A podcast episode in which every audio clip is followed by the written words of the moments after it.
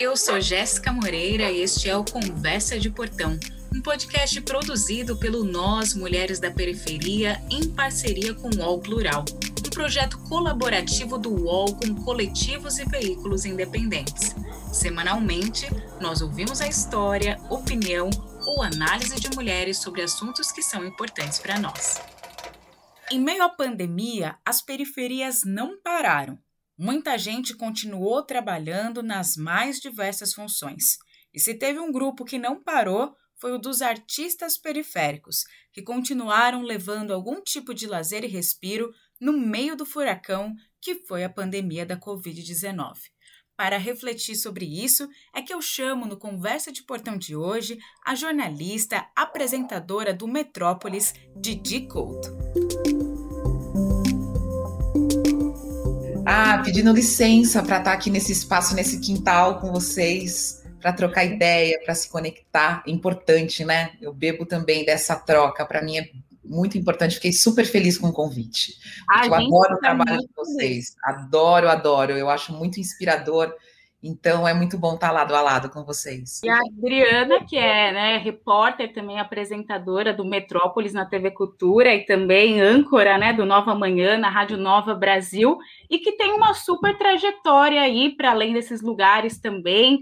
É, Adriana, para a gente começar aqui, é, o Nós Mulheres da Periferia hoje né, tem um novo slogan que é um jeito de ver o mundo. Qual que é o jeito de ver o mundo da Adriana e como que isso se reflete na sua cobertura jornalística? Ai, nossa, que delícia pensar nisso, ao mesmo tempo que é uma pergunta que eu nem sei por onde começar essa resposta.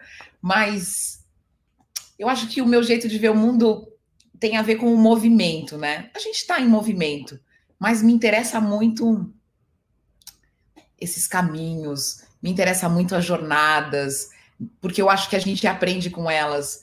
Me interessa muito entender como cada pessoa tá nessa jornada no mundo. Então, o movimento me interessa, isso me move, isso move o meu olhar, sabe? Alguém em movimento, algo que vai fazer uma ruptura, vai movimentar o meu olhar algo que me inspire, que está passando por mim, vai movimentar o meu olhar. Eu busco, eu busco isso e eu busco seguir a minha intuição.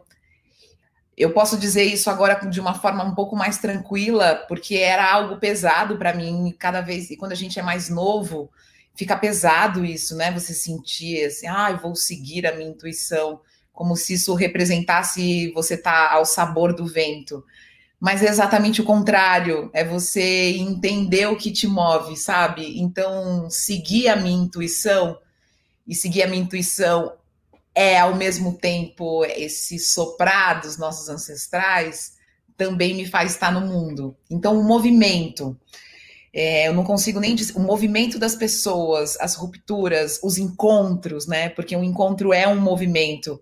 Então, isso me interessa fortemente. Eu tenho uma vontade de entender as pessoas mais profundamente, sabe? É uma.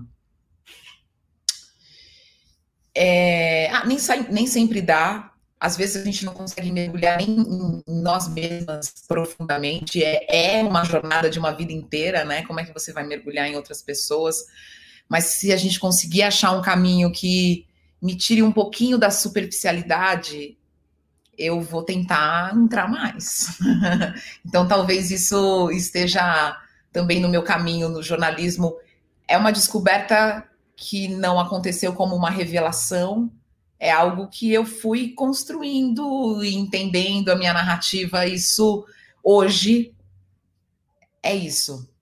Quando a gente for conversar, que eu tiver uhum. outra conversinha nossa no quintal, outra conversa nossa no quintal, talvez eu também uhum. é, tenha me modificado, né? Porque Sim. já que eu estou tanto atrás de tanto movimento, a minha vontade é me modificar sempre. E como que foi o começo, né? Por onde que foram seus, as suas primeiras experiências jornalísticas? É, quais foram esses caminhos e como é que você foi chegando, por exemplo, na TV? Você comentou ali com a gente que você começou muito no rádio e agora tem voltado para ele, mas adquiriu também muitas experiências na TV. Como é que foi esse processo?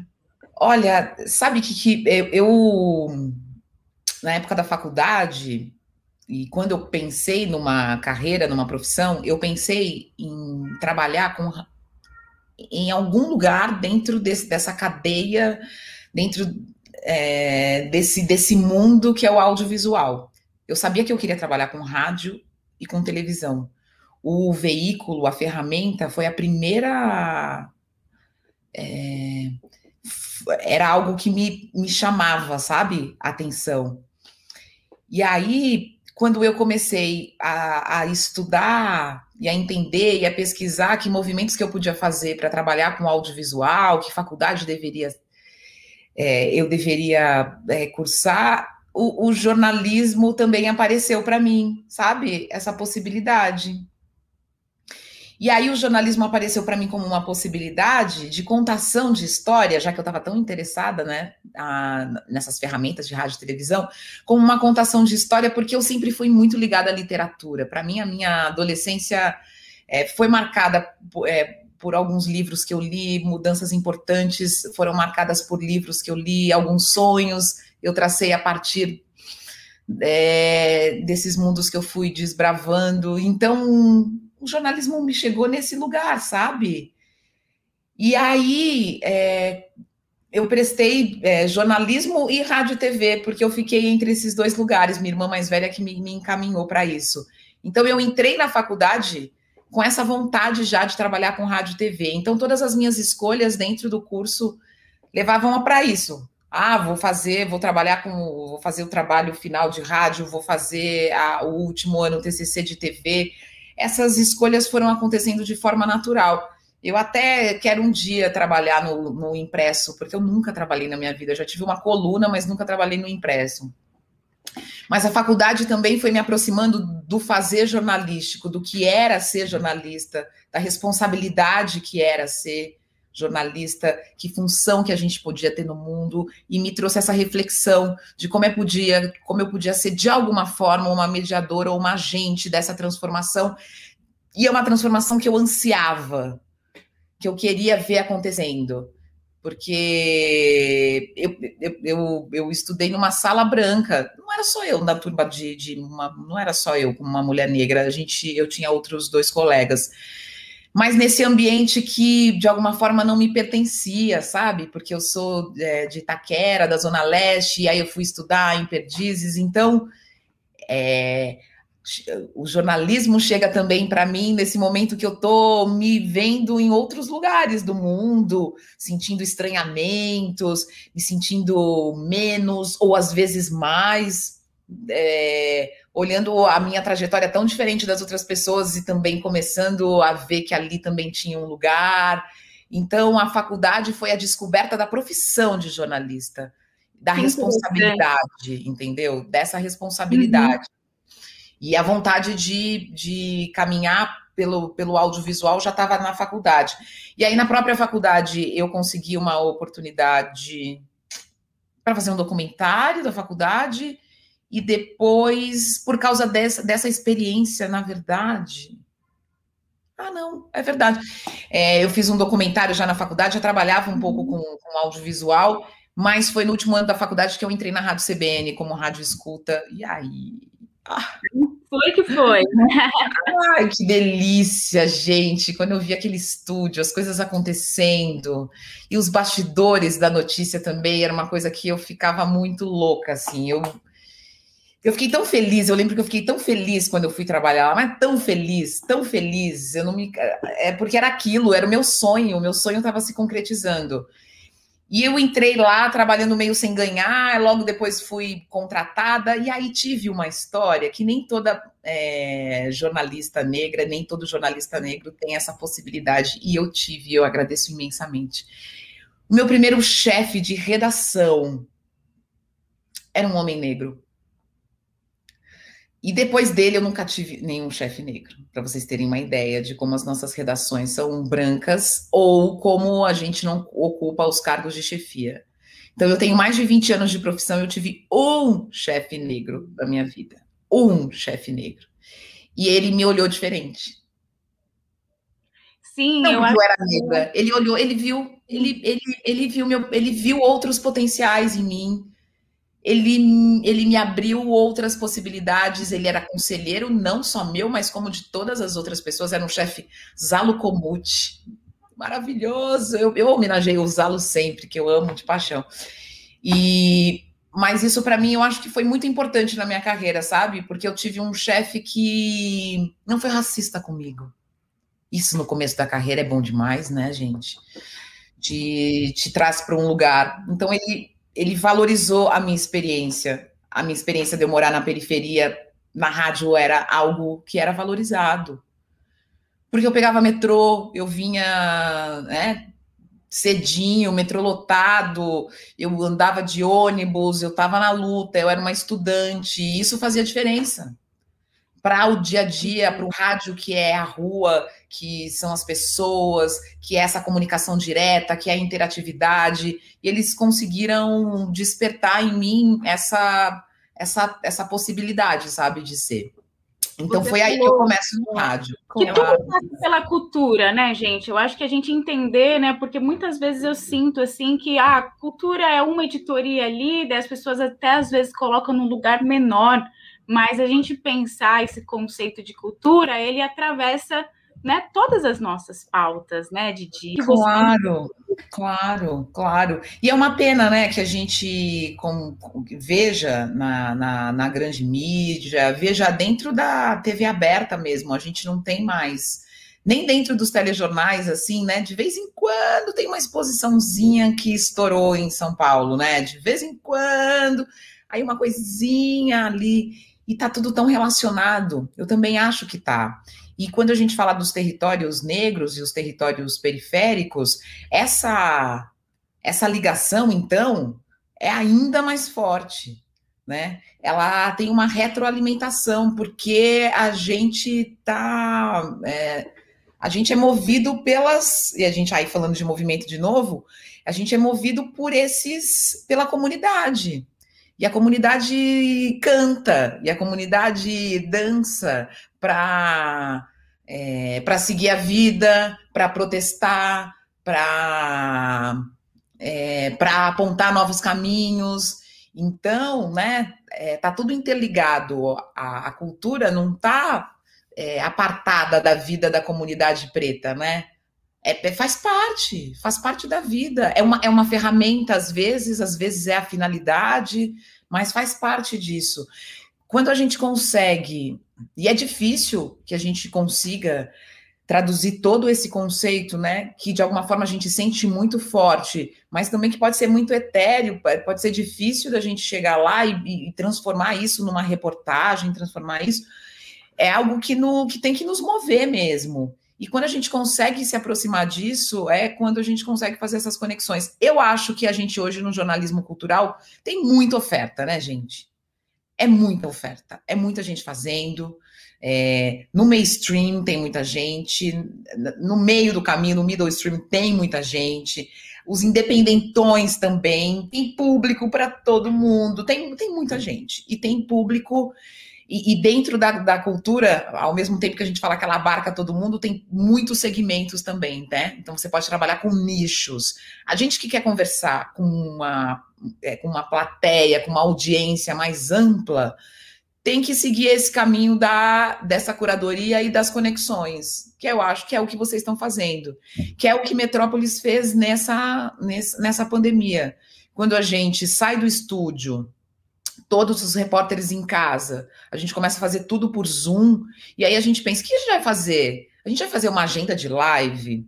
A gente vai ficar mapeando o que as pessoas estão fazendo? Sim, a gente quer mapear o que as pessoas estão fazendo, mas aí a gente vai colocar isso no ar de que forma? Como? Que formato é esse? Como é que a gente vai apresentar para as pessoas para fazer sentido nesse momento da pandemia? Então a gente tinha um espaço que era diário, a gente tem o, o programa grande, um programa maior de meia hora na sexta-feira e quatro, quatro programas menores de, de sete, sete minutos que a gente tinha que entender o que, que a gente ia fazer diariamente desde aquela pandemia mais fechada até agora que a gente já está começando a fazer algumas matérias. A nossa opção foi por entender que a gente podia estabelecer conexões. E essas conexões, sim, quando uma coisa. É, é quando uma manifestação artística está do lado de outra, e a gente apresenta uma conexão entre as duas, as pessoas fazem as outras conexões acontecerem, porque é isso que a gente quer, né? Que as pessoas pensem, inspirem. Então a gente parte de como explicando basicamente, a gente parte de uma hashtag, e essa hashtag vai unir às vezes dois mundos diferentes a partir daquele tema, ou às vezes vai unir algo muito semelhante e complementar. Então também a gente se viu livre para isso. E é... dentro Queria de um programa, rede, né? É, sim, dentro, dentro de um programa de. Tem um programa que eu adoro que a gente fez, que é, é, que é um programa um pouco maior, que a gente. que o que ligava tudo era a onça. A onça.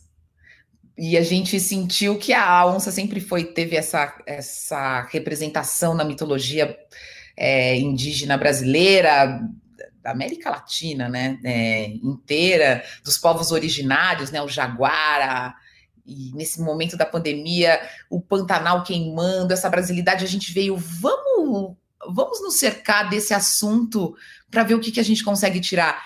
Eu amo esse programa porque a gente foi falar com isso, né? Aí foi falar com o fotógrafo que está lá e viveu, aí a gente foi buscar na literatura essas representações, e aí conversamos sobre Guimarães Rosa.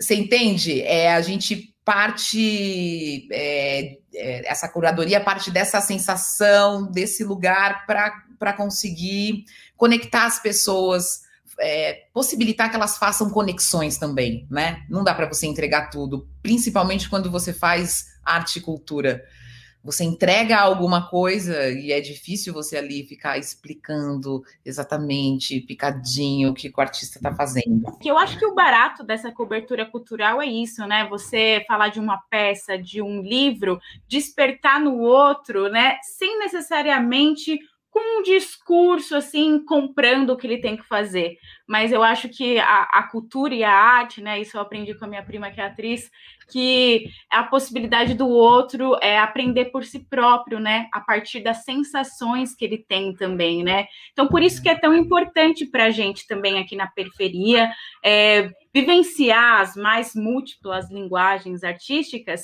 E por isso que jornalistas, né, como vocês, né, tanto Lívia quanto Adriana, que estão desenvolvendo, né, fazendo essas curadorias e unindo diversos mundos mesmo, né?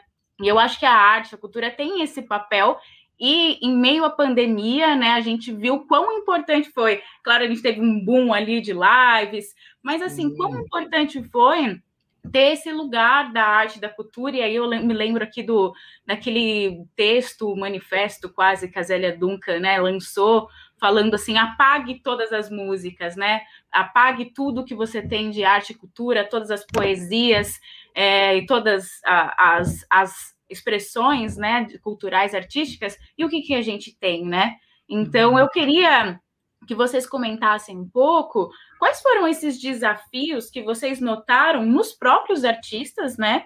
Quais foram os desafios de músicos, atores, atrizes, pro, produtores e produtoras culturais e que também é, respingou na cobertura de vocês? Ai, mudou muito, né? A gente não tá, não reportar, não tá na rua, é muito diferente, foi muito diferente. E no Metrópolis eu tô, estamos agora começando a, a sair.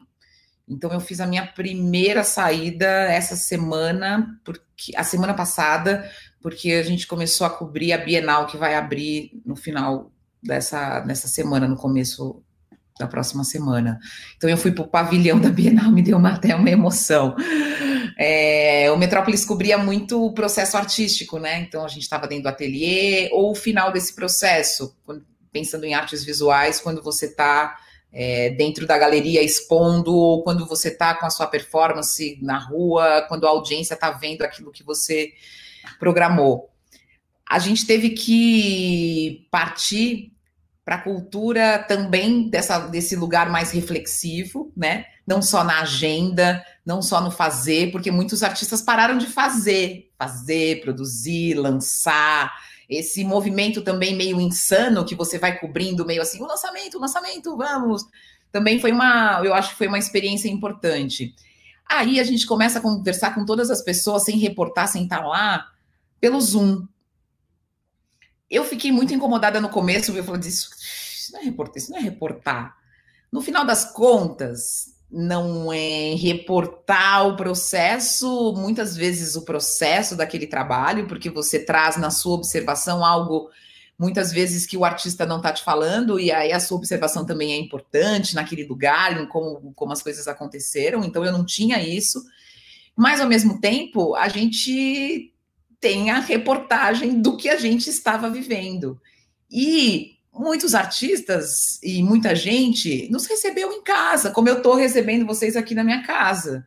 Então, é isso. E é, por mais que eu me conectasse com a pessoa, muitas vezes era muito mais íntimo pelo Zoom, porque eu estava vendo a casa dela e ela estava à vontade. Aí no meio da entrevista o filho dela passava, aí o meu filho estava junto, conversava com meu filho, e aí a gente é, é, muitas vezes, porque eu fiz muitas entrevistas, algumas mais, outras menos, mas muitas vezes esse ambiente me trouxe revelações, esse ambiente e essa possibilidade da gente conversar mais olho no olho, sem equipes em volta, uma coisa que no final, no meio da história, assim, você já esqueceu exatamente que está gravando, você traz as, os artistas um pouco mais é, é, despidos, então eu acho que teve essa particularidade.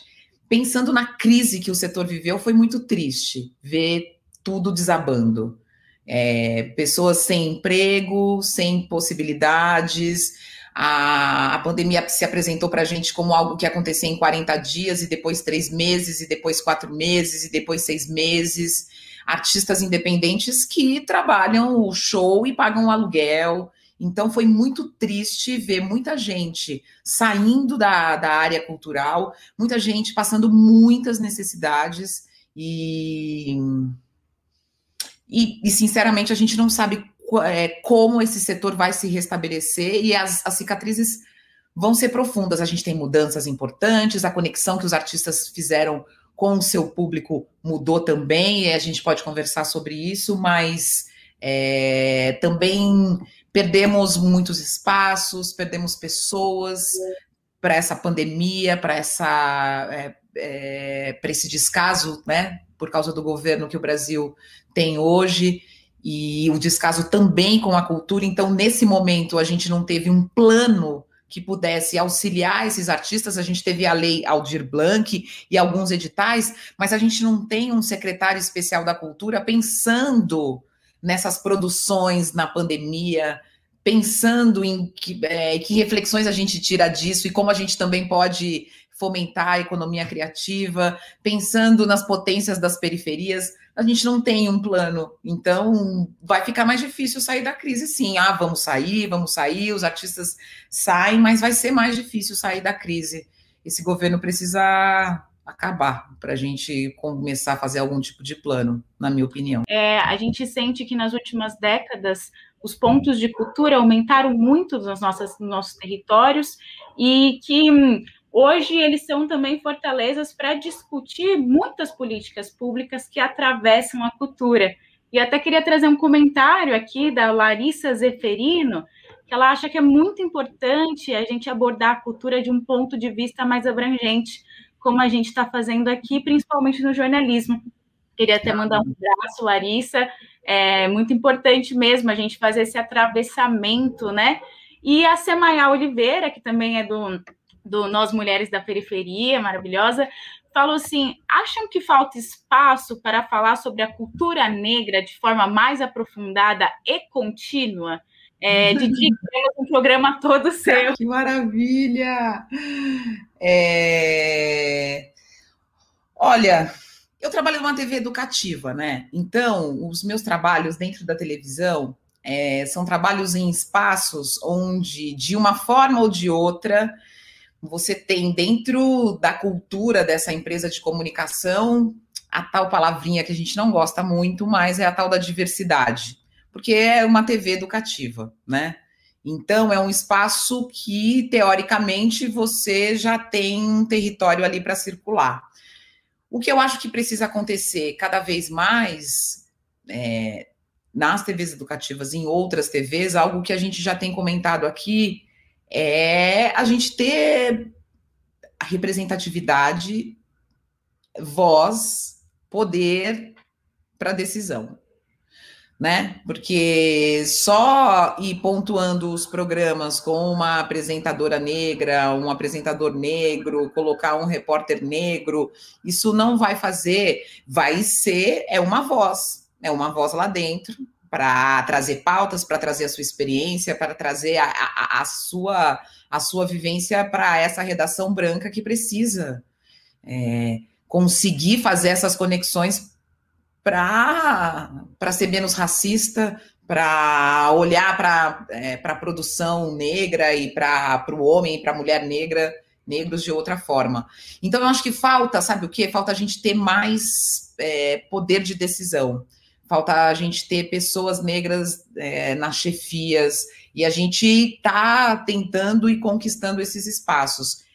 Eu vejo uma mudança, e aí falando da minha experiência no Metrópolis, eu estou há 10 anos, mais, um pouco mais, 10 anos nesse programa, e eu percebo antes que muitas coisas eram, eram pautas, que é quando a gente trazia uma pauta da periferia, automaticamente já dentro da estrutura do programa já falava assim: ai, nossa, essa pauta é maravilhosa, passa para Humanos e Minas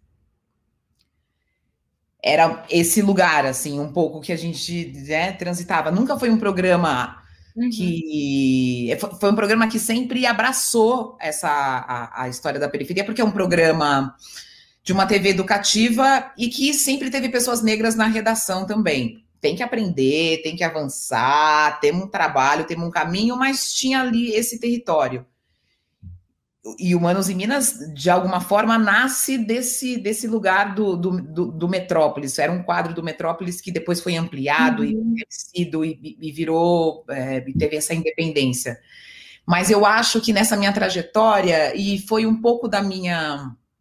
É, da minha. É, que missão parece algo pesado, mas não é missão, né? Porque vocês também é, sabem o que isso significa, né? Você tem que ter um posicionamento dentro de uma redação, né?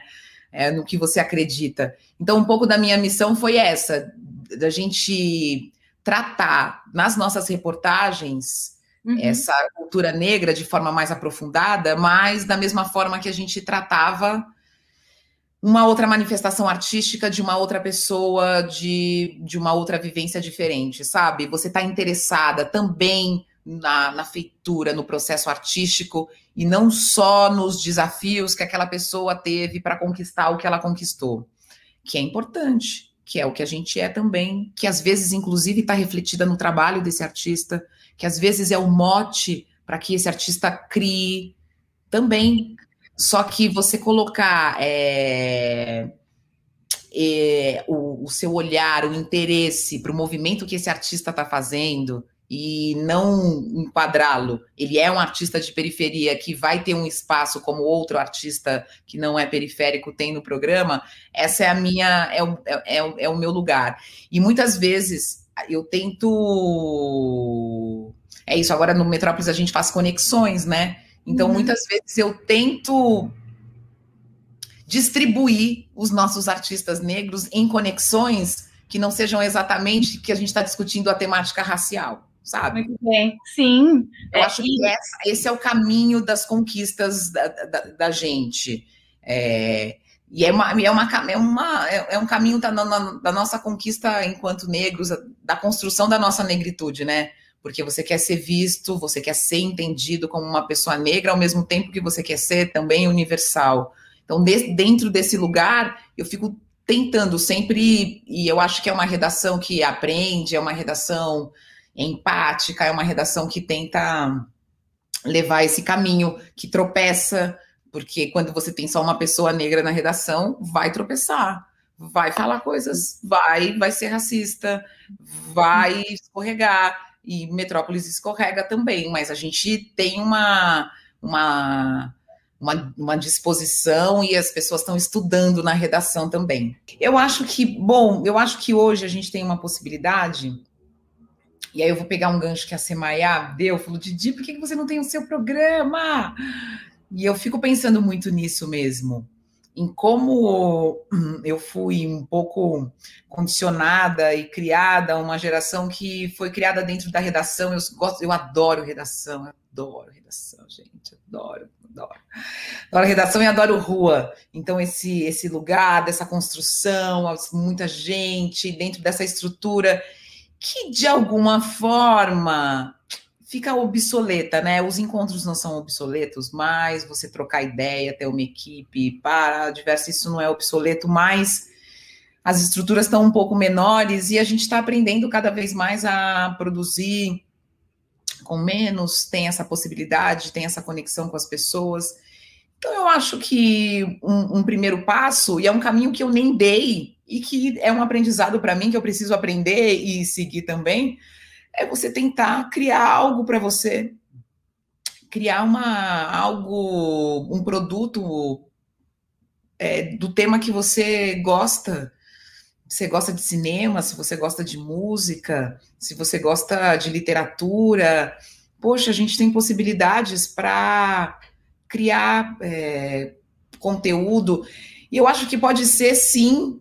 Você, se você for uma pessoa empreendedora e tiver um, um, um plano para isso, é interessante. Agora, se você for essa pessoa que está investigando, encontrando a sua linguagem, tentando escrever, é, tateando, eu acho também se jogar e fazer algo, fazer um podcast, fazer alguma coisa num, canal de YouTube, escrever, publicar os seus artigos, fazer a sua narrativa girar, mesmo que seja num, num ambiente menor, mas eu acho que isso pode ser um exercício e futuramente pode ser também algo que você vai conseguir é, capitalizar, quem sabe.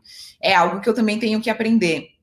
Mas eu acho que o jornalista cultural hoje tem que encontrar dentro da imprensa impressa um nicho que ele mais é, é, que ele mais circula, porque o jornalismo cultural no impresso é mais especializado, né? É difícil você ter um repórter geral, como tem eu e a Lívia aqui, que nós somos repórteres de geral dentro da cultura, né? Mas dentro das redações, você tem o cara que conhece mais música, o cara que conhece mais cinema, o cara que vai conhecer mais artes plásticas. Então, é você ficar ligado, é claro, em todo esse movimento, e você pode, no decorrer da sua carreira e das oportunidades, circular por eles, mas também ficar atento para o que você consegue fazer melhor, onde está onde está o seu interesse, você gosta mais de literatura, então procura se aprofundar um pouco em alguma área para que você é, entenda mais sobre ela, para que você tenha mais contatos, para que você seja preparado para fazer entrevistas é, e reportagens nessa área que você gosta mais e que você está estudando mais e que você está se preparando mais. Então é ficar um pouco atento a esse a, alguns nichos.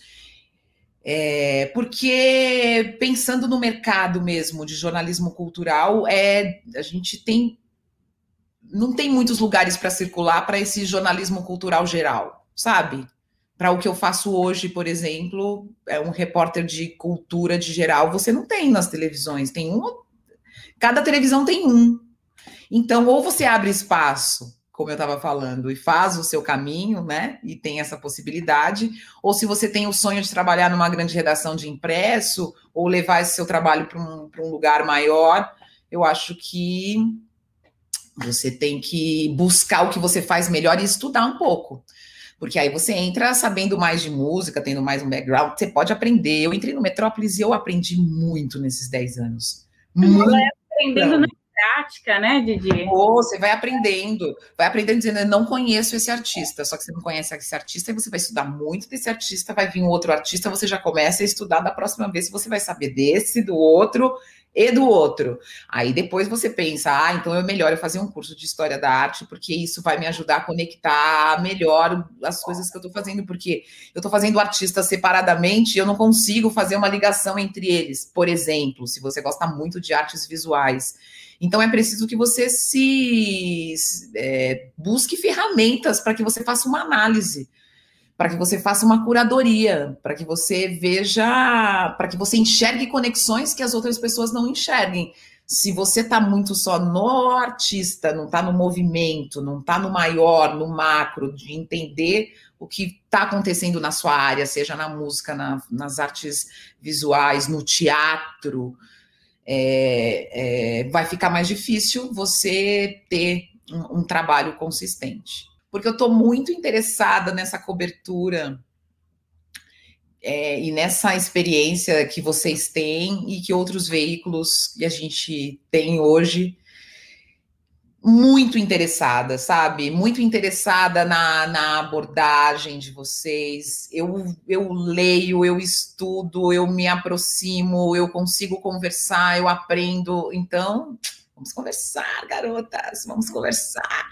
Didi, muito obrigada mesmo por topar nosso convite para refletir sobre cultura nesse contexto que estamos e em vários outros, mostrando que a cultura atravessa toda a nossa vida e todos os assuntos.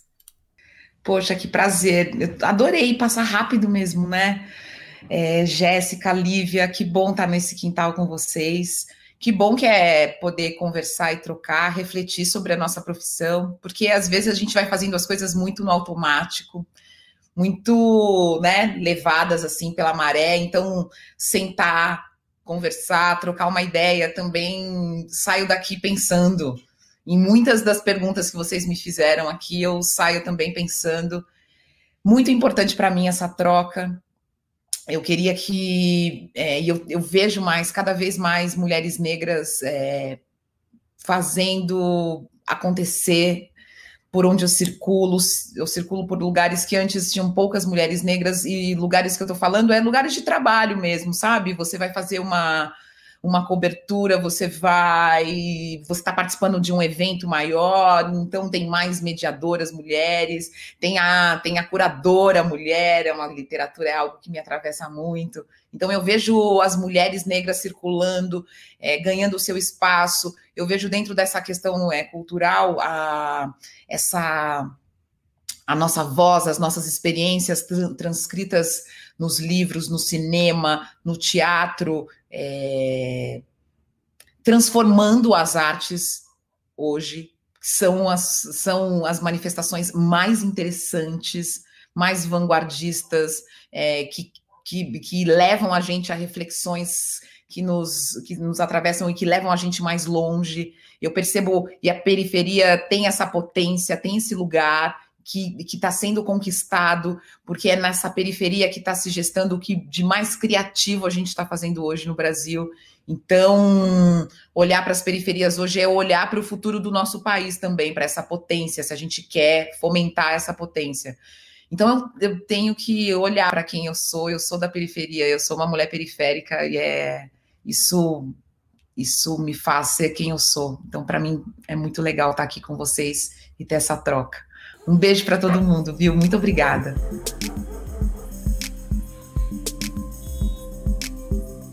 Eu sou Jéssica Moreira e este foi o Conversa de Portão, um podcast produzido pelo Nós, Mulheres da Periferia, em parceria com o UOL Plural, um projeto colaborativo do UOL com coletivos e veículos independentes. Semanalmente, nós ouvimos a história, opinião ou análise de mulheres sobre assuntos que são importantes para nós.